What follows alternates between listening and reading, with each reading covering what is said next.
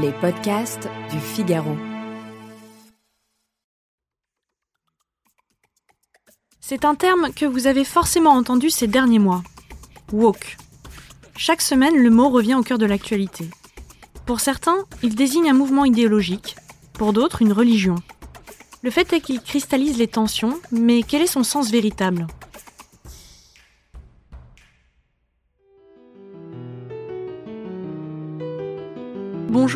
Et bienvenue dans le Moment des mots, le podcast qui vous décrypte l'origine des mots que nous employons tous les jours. Je m'appelle Alice Develay et je suis journaliste au Figaro. Je m'appelle Dorian Grelier et je suis journaliste au Figaro. Aujourd'hui, nous recevons Samy Biassoni, docteur en philosophie de l'ENS, qui en 2022 a dirigé Malaise dans la langue française, un ouvrage publié aux éditions du Cerf dans lequel il est notamment fait mention du mot woke.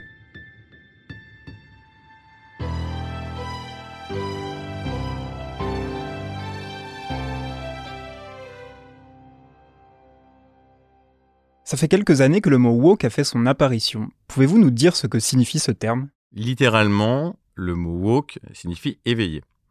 Alors c'est un terme qui émaille, dirons-nous, tout le XXe siècle aux États-Unis. On le retrouve au départ autour des années 20, euh, de manière très très sporadique.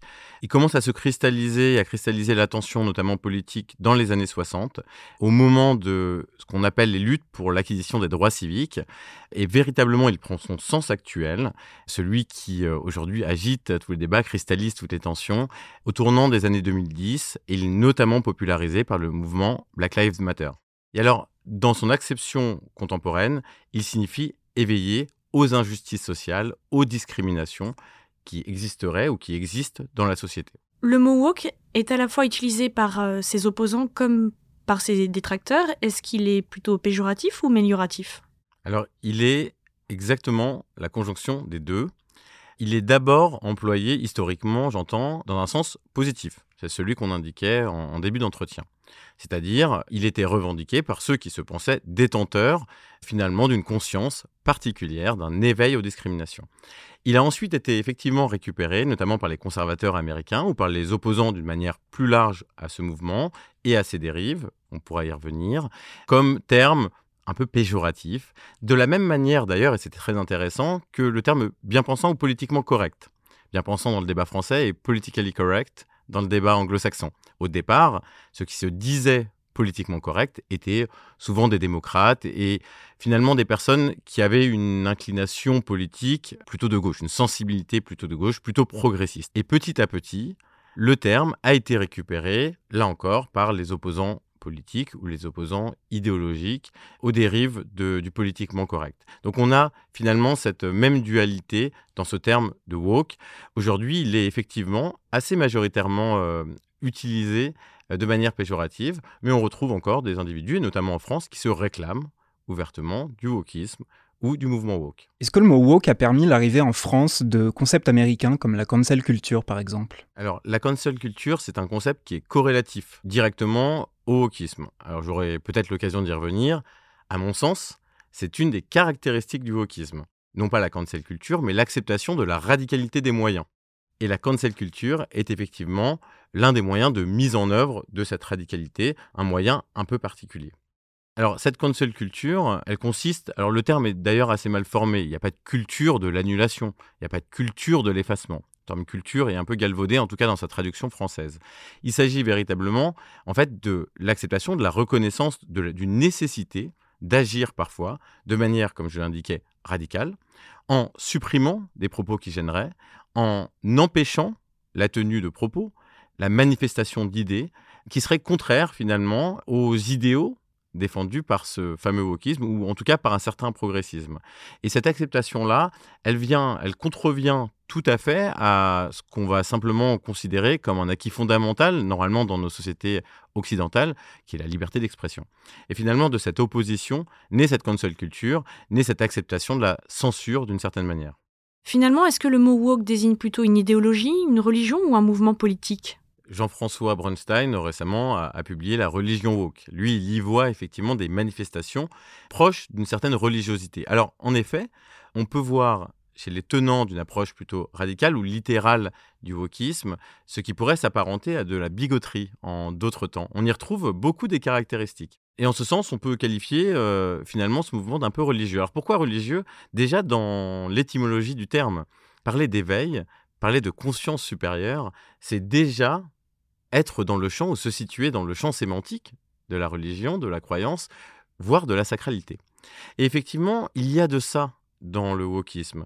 Il y a une forme de sacralité qui consiste à considérer, mais une sacralité sans objet, une sacralité non incarnée, mais une sacralité tout de même. C'est-à-dire que les objets du wokisme, euh, les visées du wokisme, ne peuvent pas être contestés. Que si on les conteste, à ce moment-là, on est dans un camp, et ce camp est assez bien qualifié, il s'apparente à un camp du mal.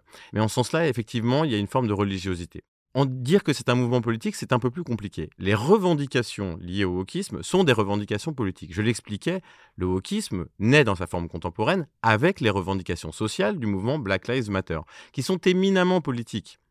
Elles sont pour partie suprémacistes, et là suprémacistes raciales, hein, c'est indiqué, dans, certaines déclarations euh, qu'on peut lire entre 2013 et 2015, le mouvement dit très bien que parmi ces revendications, il y a l'autodétermination politique des Noirs aux États-Unis. Il y a l'accession à certaines ressources dites sociales, ressources politiques, la politique des quotas, des places réservées, voire aujourd'hui, on le voit avec San Francisco, des demandes de réparation extrêmement importantes. On parle de 5 millions de dollars par foyer à San Francisco, et par foyer qui serait descendant de familles euh, qui auraient vécu l'esclavage. Donc on voit bien derrière tout cela qu'il y a effectivement euh, un substrat politique tout à fait indéniable. Enfin, quant à l'idéologie, c'est certain. On est véritablement dans une formation euh, de concepts. Alors, j'aurais plutôt tendance à dire qu'il s'agit pour beaucoup de pseudo-concepts. Parler d'appropriation culturelle, parler de cancel culture, c'est déjà aller très loin dans la conceptualité. Parce que finalement, euh, les soubassements euh, académiques de ces concepts-là sont relativement fragiles. Mais il y a, cette tentation idéologique, euh, en ce sens que le wokisme a vocation à fournir une forme de prêt-à-penser aux individus, et ce prêt-à-penser, en plus nous l'avons vu, contient, détient une forme de sacralité qui empêche la contestation, qui empêche même le débat. Et en guise de conclusion, est-ce qu'on peut dire que le mot woke est adapté au phénomène qu'il décrit? Alors c'est une question très intéressante parce qu'il est à ce point galvaudé aujourd'hui par ceux qui le défendent et par ceux qui le critiquent qu'on peut euh, véritablement s'interroger. Et même euh, chez ceux qui le critiquent, il est assez mal défini en réalité. Dans un article que j'ai d'ailleurs publié euh, dans le Figaro, où on m'a demandé si ChatGPT était woke, j'ai appliqué une grille de lecture en cinq critères qui me permettent de savoir effectivement si un phénomène peut être qualifié de woke. Et alors, cette, euh, grille de lecture, c'est une des manières de définir le wokisme.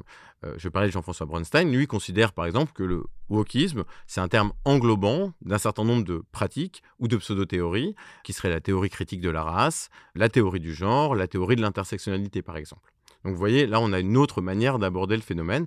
Et enfin, et c'est une exception que je récuse tout à fait, beaucoup utilisent le wokisme comme, un mot fourre-tout. Et là, je dois être tout à fait en accord avec ceux qui se revendiquent du terme.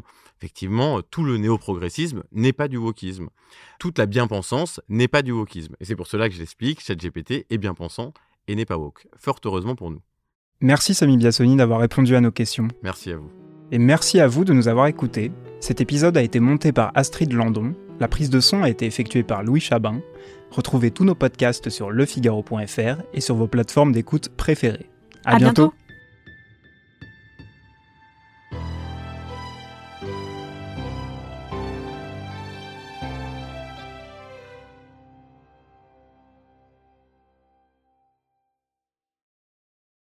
Nos ados ont vu tous les Miyazaki. Ils rêvent qu'on les emmène au Japon. Alors je vous donne rendez-vous au musée Ghibli à Tokyo, où vous serez transporté dans l'imaginaire du studio. Incroyable. Mon mari, lui, rêve de s'immerger à fond dans la culture nippone. Après un cours de dessin manga avec un artiste, je vous propose d'assister à une cérémonie du thé. Waouh Et pour une expérience unique jusqu'au soleil levant, je vous ai réservé une nuit dans un joli ryokan avec un dîner traditionnel.